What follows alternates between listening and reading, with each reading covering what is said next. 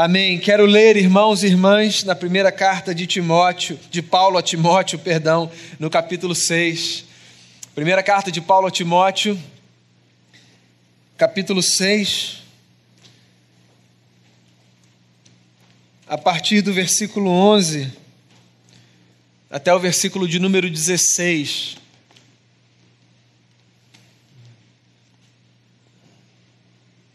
Primeira Timóteo 6, de 11 a 16, diz assim o texto sagrado: Você, porém, homem de Deus, fuja de tudo isso e busque a justiça, a piedade, a fé, o amor, a perseverança e a mansidão. Combata o bom combate da fé. Tome posse da vida eterna para a qual você foi chamado e fez a boa confissão na presença de muitas testemunhas. Diante de Deus, que a tudo dá vida, e de Cristo Jesus, que diante de Pôncio Pilatos fez a boa confissão, eu lhe recomendo: guarde este mandamento imaculado e irrepreensível até a manifestação de nosso Senhor Jesus Cristo, a qual Deus fará se cumprir no seu devido tempo. Ele é o bendito e único soberano o Rei dos Reis e Senhor dos Senhores, o único que é imortal e habita em luz inacessível, a quem ninguém viu nem pode ver. A Ele sejam honra e poder para sempre. Amém. Amém. Palavra do Senhor. Existem algumas perguntas na vida que, a despeito das nossas particularidades, todos as fazemos.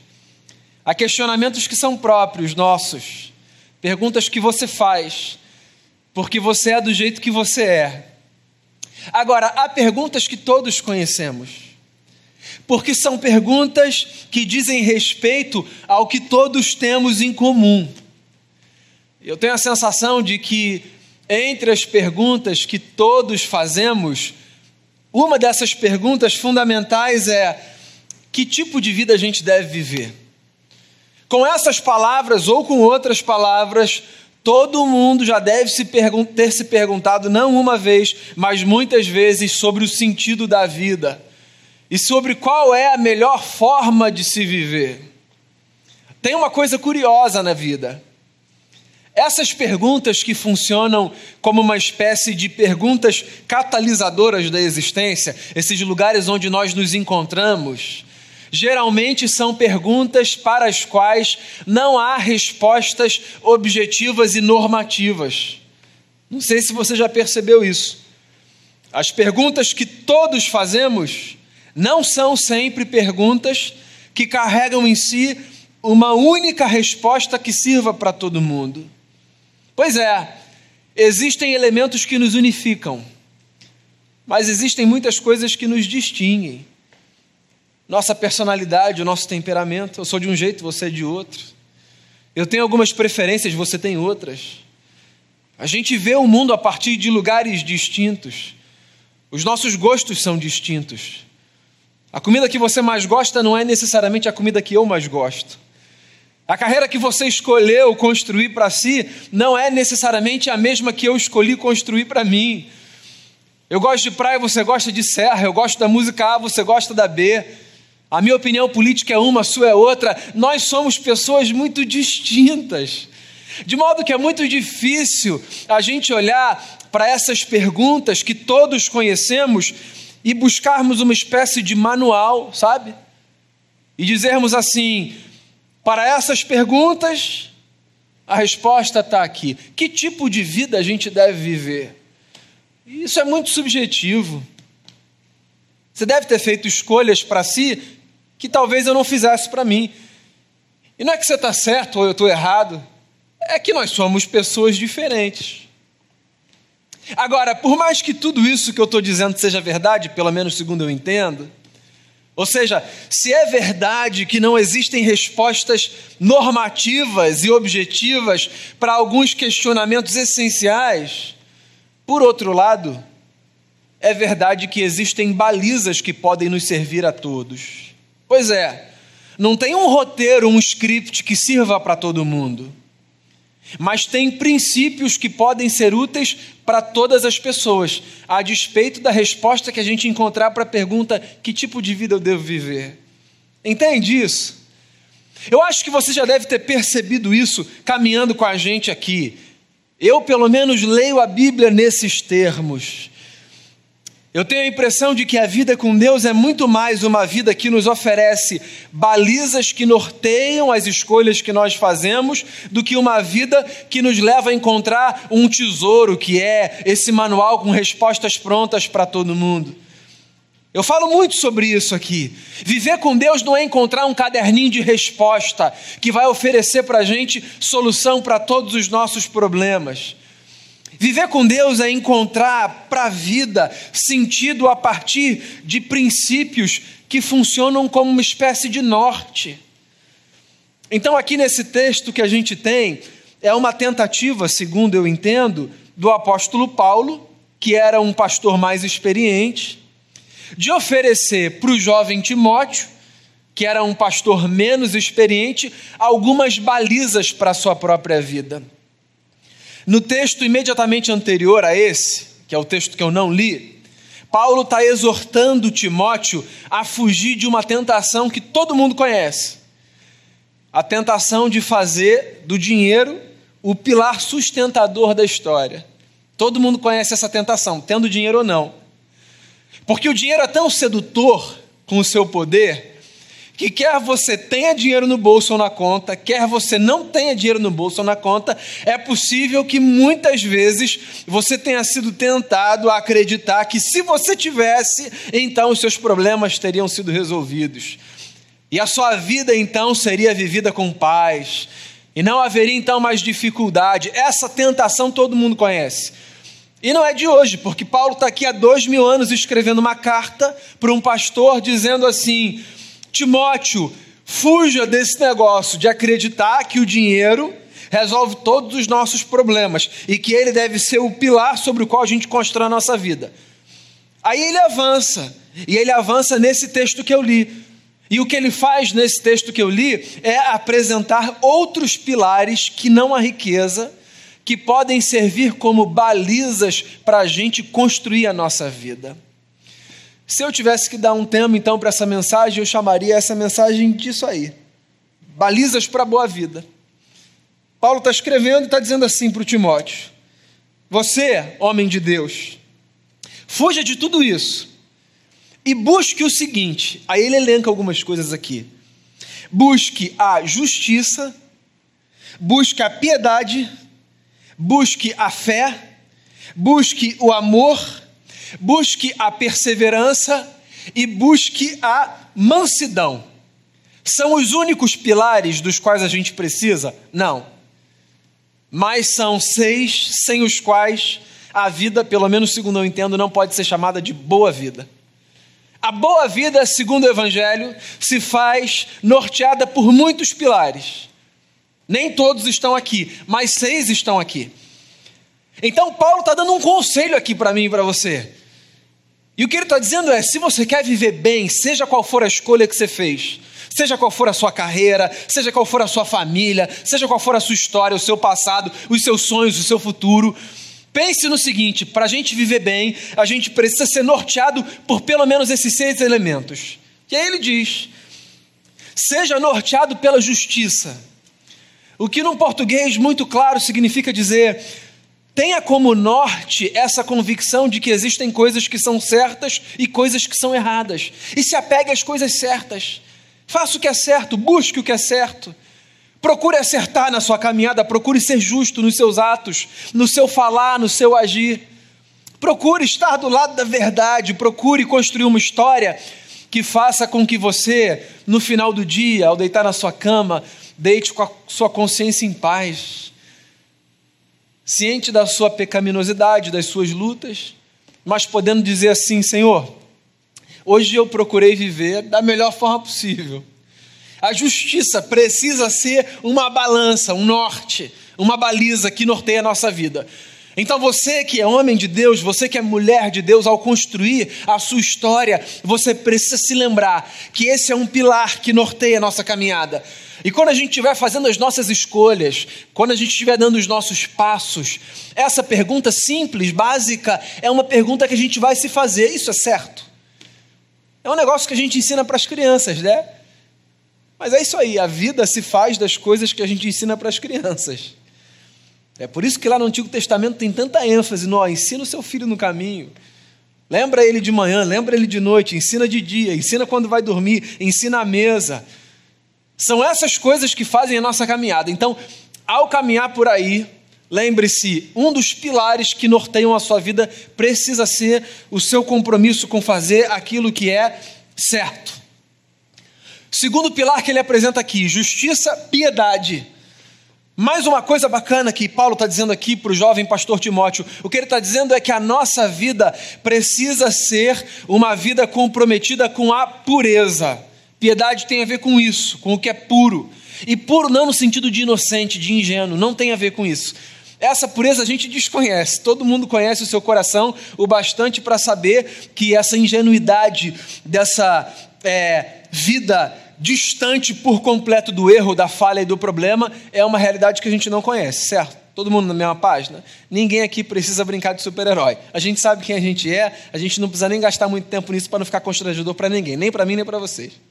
A gente conhece nosso coração. Então, viver uma vida piedosa não significa pretender ser santo na caricatura do que é ser santo aos olhos das pessoas. Viver uma vida piedosa significa acreditar que todos os dias eu posso me aproximar mais da imagem de Jesus, do Deus que se revelou nele, é isso. Ser uma pessoa piedosa não é viver o estereótipo do santarrão, desse sujeito que é bonito do lado de fora, mas que é oco pelo lado de dentro, vazio, de uma espiritualidade que não se sustenta, não tem a ver com isso.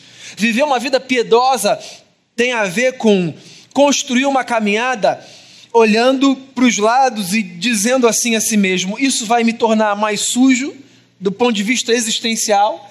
Isso vai me dar mais asco de quem eu estou me tornando, do que eu estou fazendo? Ou isso vai me tornar mais limpo? Isso vai me dar uma sensação de que eu estou mais perto de Deus. A gente conhece, talvez essa seja a metáfora que vale a pena aqui.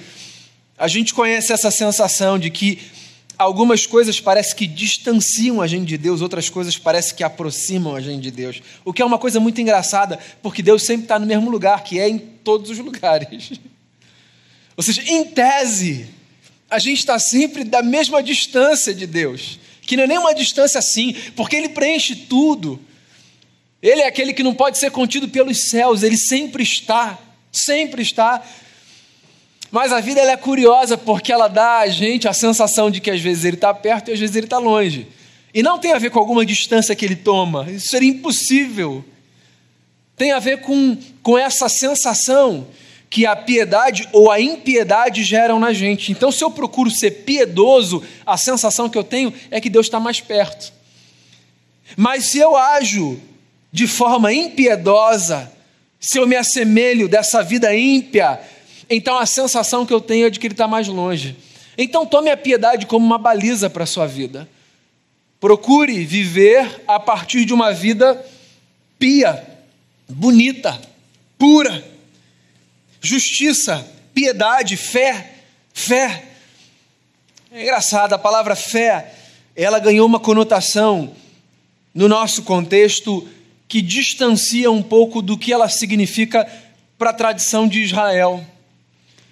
Porque fé para a gente virou essa espécie de força que a gente consegue partilhar quando a gente dá as mãos, quando a gente fecha o olho muito forte e quando a gente diz assim: vai dar certo agora. Fé virou uma espécie de, de poção mágica que a gente carrega. Esse é o entendimento popular do que fé significa. Então as pessoas dizem assim umas para as outras: Eu estou mandando um pouquinho de fé para você. Aí parece que é uma energia que sai pela ponta do dedo, sabe? A gente precisa unir a nossa fé. Mas você sabe que na raiz do termo das tradições de Israel, fé tem a ver essencialmente com duas coisas: com confiança e com fidelidade. Então, fé tem a ver com essa capacidade de confiar e de procurar ser fiel àquele em quem eu confio. Então, quando, por exemplo, o profeta Abacuque diz que o justo vive pela fé, que foi inclusive um texto que a gente leu hoje de manhã na celebração, o que ele está dizendo é: o justo vive pela sua fidelidade, pela sua capacidade de ir no meio do caos, porque esse era o contexto de Abacuque, estava um caos. Ele se manter ali firme no Senhor, confiante e fazendo valer a palavra que ele deu de servir ao seu Deus. Então a fé precisa ser uma baliza para a nossa vida. Essa é uma das coisas mais bonitas que a gente tem para oferecer para as pessoas, a nossa fé, como um testemunho, não como uma energia que a gente passa pela ponta do dedo, mas como um testemunho. Você sabia disso? Fé é um negócio que a gente empresta, aspas aqui, para as pessoas pelo testemunho. Não é que a gente diz aí, tenha fé, e aí sai. É que quando a gente vive em fidelidade, em confiança a Deus, esse negócio é tão bonito tão bonito, há uma força tão grande nessa sustentação que gente frágil como a gente consegue encontrar sabe, no coração de Deus, que isso impacta a vida das pessoas, é isso.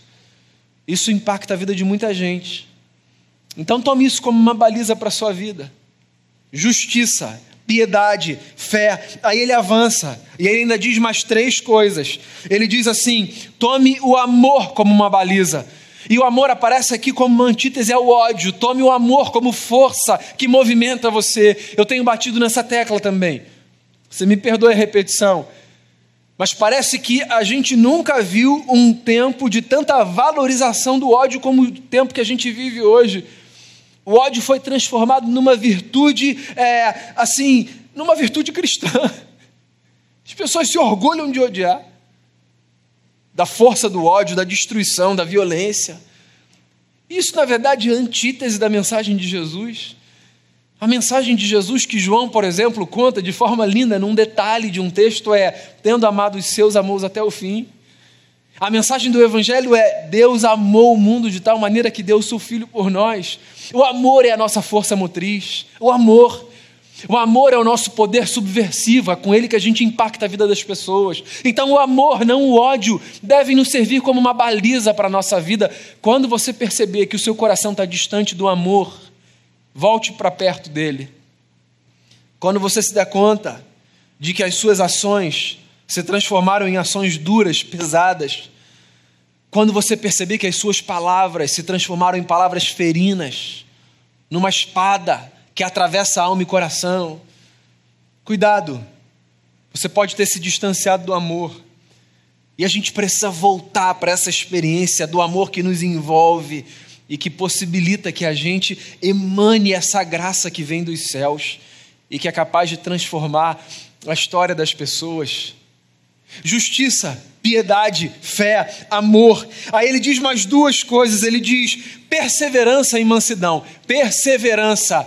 Olha, se eu tivesse que dizer a você, guarde uma palavra de todas, eu diria, guarde essa palavra, persevere, persevere. A gente vive nesse tempo do instantâneo, a gente vive nesse tempo do descartável.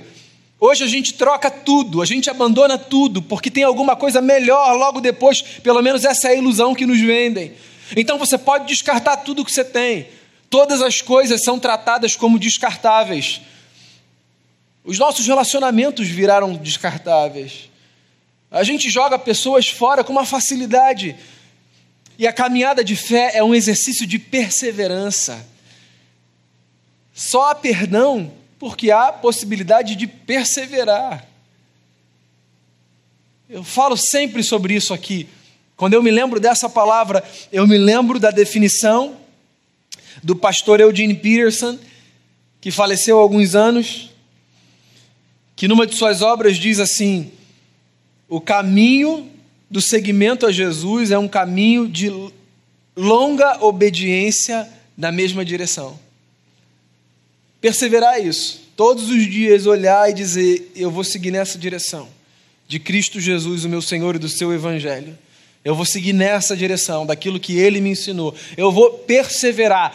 Persevere. As coisas mais importantes da vida não acontecem assim. Não acontecem. Então eu sei que isso também é muito subjetivo, porque você pode estar me ouvindo e estar pensando aí do seu lugar, mas eu já tentei tudo que eu podia tentar no cenário X, que é o que passa pela sua cabeça. Eu disse no começo, não dá para a gente tratar de forma normativa. Mas eu queria deixar isso como uma baliza para você, porque por causa dos contornos do nosso tempo, a gente desiste com muita facilidade. E tem coisas que a gente só vai conquistar, tem coisas que a gente só vai desfrutar, tem coisas que a gente só vai construir se a gente perseverar. Eu tenho certeza que você tem exemplos próprios que confirmam isso. Talvez momentos da sua vida que você quase desistiu, e aí que hoje, fazendo uma leitura retrospectiva, você diz: que bom que eu não desisti, valeu a pena. É uma música que a gente costuma cantar, inclusive, geralmente no período de ação de graças, né? Valeu a pena esperar no Senhor, mais uma vez foi fiel. Eu acho essa frase linda. Valeu a pena esperar no Senhor. Vale a pena, vale a pena esperar, vale a pena avançar, vale a pena perseverar, seguindo na contramão desse tempo afoito. Onde a gente faz tudo nos soluços. E aí depois a gente olha, algumas coisas a gente consegue recuperar, mas outras não. E aí? Então vamos lá: justiça, piedade, fé, amor, perseverança e mansidão. É isso. Mansidão. Procure ser uma pessoa mansa. Mansa. Por quê? Porque a mansidão é uma demonstração da capacidade de nós fazermos amadurecer um dos gomos mais difíceis do fruto do Espírito: o domínio próprio. Você sabe qual é um dos maiores desafios da sua vida, né? Controlar a versão mais bestial que você conhece, talvez algumas outras pessoas conhecem também, que está dentro de você. E é um dos maiores desafios da minha vida também. Controlar a versão mais bestial que eu conheço e algumas pessoas também. Porque há versões dentro da gente, você sabe disso, né? É o que na teologia a gente chamaria de velho homem, novo homem. O homem em Adão, o homem em Cristo. Então, quem é o manso? O manso é o sujeito que acreditou que aprender de Jesus, dentre outras coisas, passa por perseverar no exercício do domínio próprio. Olhar para muitas coisas e dizer assim: não vale a pena. Olhar para alguns incêndios e dizer: para que jogar mais combustível? Olhar para alguns impulsos e dizer assim: para que botar para fora? Engolir algumas palavras que chegam aqui. Ou como diz aí o ditado popular, Ser feliz antes de ter razão. Mansidão, um pilar. Isso é fácil? Se a gente quiser brincar de perfeição, a gente pode combinar. Um, dois, três, aí todo mundo responde sim. Mas a real. Tanto não é que Paulo diz assim para o Timóteo: é combata o combate da fé. Entende? Ele não está dizendo dance a valsa da fé. Você entende a força da expressão que ele usa? Timóteo, combata o combate da fé. Meu amigo, isso é uma luta. Timóteo, acredite, viver a fé não é dançar uma valsa. Viver a fé é enfrentar lutas diárias. Combati o bom combate. A gente a gente repete as expressões e nem se dá conta da força dos seus significados, né? Se viver a fé fosse uma coisa simples, então o que o apóstolo diria é: dance essa música, come esse churrasco. Imagina, Timóteo, como o churrasco da fé? Isso é fácil. Mas ele diz assim: ó, Timóteo, combata o combate da fé. Acredite nessa luta, que não é a luta que eu travo com você. Às vezes até é na interpessoalidade mas dia após dia é a luta que eu travo comigo. Então o combate da fé não é o combate com o que está do lado de fora. Às vezes até é, mas é muito mais o combate com o que está do lado de dentro. A minha luta é comigo, a minha luta é nesse lugar aqui, ó, a minha mente, o principal campo de batalha, com os meus instintos, com os meus desejos, com os meus pensamentos. Combata o combate da fé. Essa luta que você trava do lado de dentro, tomando a jornada como uma jornada com essas balizas, você vai caminhando e vai sendo difícil, mas você está ali empenhado em lutar contra si. Por quê? Porque é difícil, mas é possível. Porque ele diz isso aqui também. Você pode, Timóteo, tomar posse da vida eterna, você foi preparado para ela, você foi chamado para ela. Você, inclusive, confessou essa verdade diante de muitas testemunhas. Você confessou a Cristo diante de muitos. Então, guarde esse mandamento puro dentro de você. Paulo está dizendo assim: ó, Timóteo, é difícil, mas é possível. Eu falo muito isso no consultório. Às vezes, Na vida, a gente confunde o que é possível, provável e impossível. Então, tem coisas que são impossíveis. Que é impossível, dá para a gente fazer, né? É impossível, ponto. Aí tem coisas que são possíveis, mas são improváveis. Então, elas podem acontecer, mas não é provável que elas aconteçam. Tem outras coisas que são possíveis e que são prováveis. Ou seja, a grande chance disso acontecer, de se enfrentar isso ou aquilo. Nas nossas lutas internas, na vivência da nossa ansiedade, do medo, dessa batalha que acontece aqui, a gente pega o impossível o possível e o provável e coloca tudo num pacote só e trata tudo como se fosse a mesma coisa. Às vezes para sair correndo, às vezes para abandonar tudo. Então, no caso da fé, às vezes a gente olha para as lutas, a gente diz assim: "Ah, impossível". E a gente nem se empenha. Há batalhas que a gente perde não porque a gente tentou e não deu certo, mas porque a gente nem entrou no campo. Então tem coisa que está acontecendo e a gente já assume uma derrota. Do tipo, não dá, não dá para viver assim, não dá para fazer, eu não vou conseguir, eu me conheço. A gente assume uns discursos que são destruidores, nocivos. E a gente precisa separar as coisas da nossa cabeça. O fato de um negócio ser difícil não significa que ele seja impossível. Então, viver a vida bonita da fé é difícil? É difícil. Mas é impossível? De forma alguma. Fosse impossível, nós estaríamos num experimento de tortura assistido por Deus. O que não é isso? Esse Deus que ama? Não.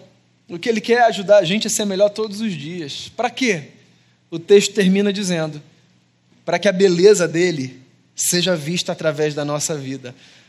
Entende? Ele termina o texto dizendo assim: ó, Deus fará cumprir a manifestação de Jesus no devido tempo.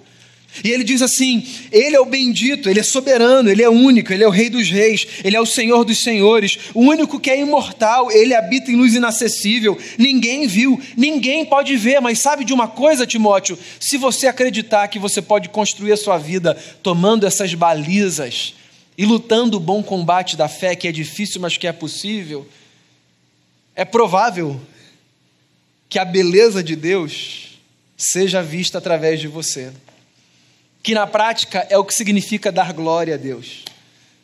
Ele termina dizendo a Ele: seja a glória para todos sempre. E você sabe que dizer Deus, a ti seja a glória, é muito mais do que levantar a mão e dizer glória a Deus. Afirmar que toda glória deve ser dada a Deus é acreditar que esse Deus que não pode ser visto porque é espírito, é capaz de fazer com que a sua beleza, a sua glória, se manifeste através da nossa vida.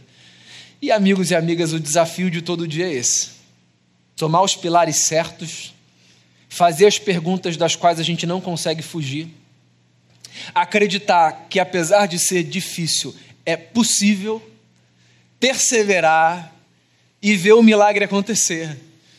Que milagre é esse? A manifestação da beleza de Deus que ofusca essa criação bela a manifestação dessa beleza através da nossa vida impactando o coração dos outros. Essa é a oração que eu faço por mim e por você nessa noite. Que ao tentar responder a pergunta que vida a gente vai viver, a gente tem a sabedoria de acreditar que há pilares que são indispensáveis, indispensáveis, e que nas muitas lutas que a gente vive, a gente consiga acreditar que mesmo no dia mais difícil, é possível porque a gente conta com um negócio, com a graça de Jesus, que possibilita que a gente avance dia após dia, para a glória de Deus.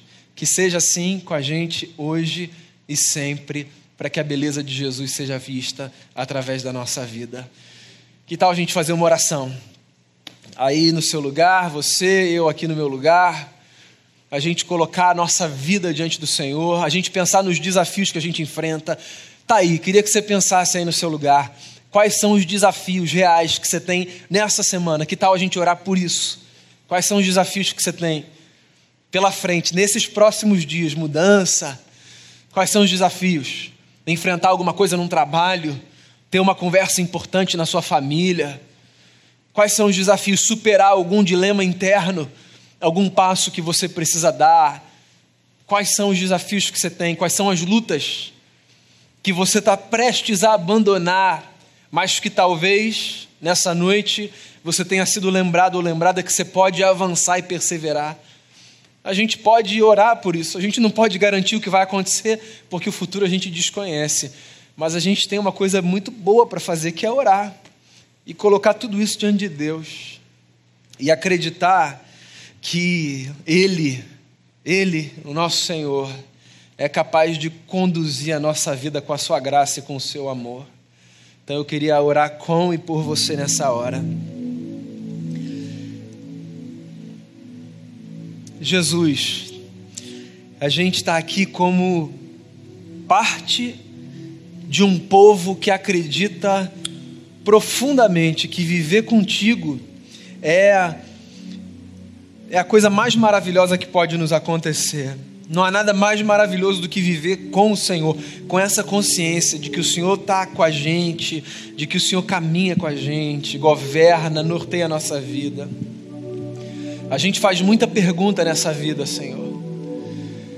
Às vezes a gente até gostaria e preferiria de respostas prontas e objetivas, mas a gente sabe que viver com o Senhor não é encontrar um, um livro com resposta pronta para tudo Viver com o Senhor é crescer no exercício da sabedoria, do discernimento e da maturidade. Sejam quais forem os desafios que eu, os meus irmãos e irmãs, temos de enfrentar nos próximos dias, eu quero colocar tudo diante de Ti e pedir que, sendo conduzidos por esses nortes, por essas balizas, a gente saiba dar passos em confiança, que a gente viva a partir da piedade, que a gente viva a partir da justiça, da fé, do amor, da mansidão e da perseverança. Que a gente acredite é possível viver como um discípulo de Jesus. Ainda que isso seja lutar todos os dias, é possível. E que o resultado disso seja a manifestação da tua beleza, que as pessoas vejam como o Senhor é belo porque a nossa vida vai apontar para essa beleza. E que isso seja uma repetição diária, até que o Senhor venha, até que Cristo, Jesus, que voltará, nos encontre. Por sinal, a gente vive embalado por essa esperança de que o Senhor voltará e é por isso que, até que esse dia chegue, a gente procura viver rendendo honras e glórias a Ti. Ajude-nos na caminhada, encha o nosso coração de temor e de força para darmos um passo após o outro, contando com o Teu amor e com a Tua graça. Ajude-nos nessa semana, o que quer que nós tenhamos que enfrentar, e que o nosso coração permaneça cheio de esperança em Cristo Jesus o nosso Senhor, no nome de quem eu oro agradecido. Amém. Quero convidar você a ficar de pé para a gente cantar essa última oração.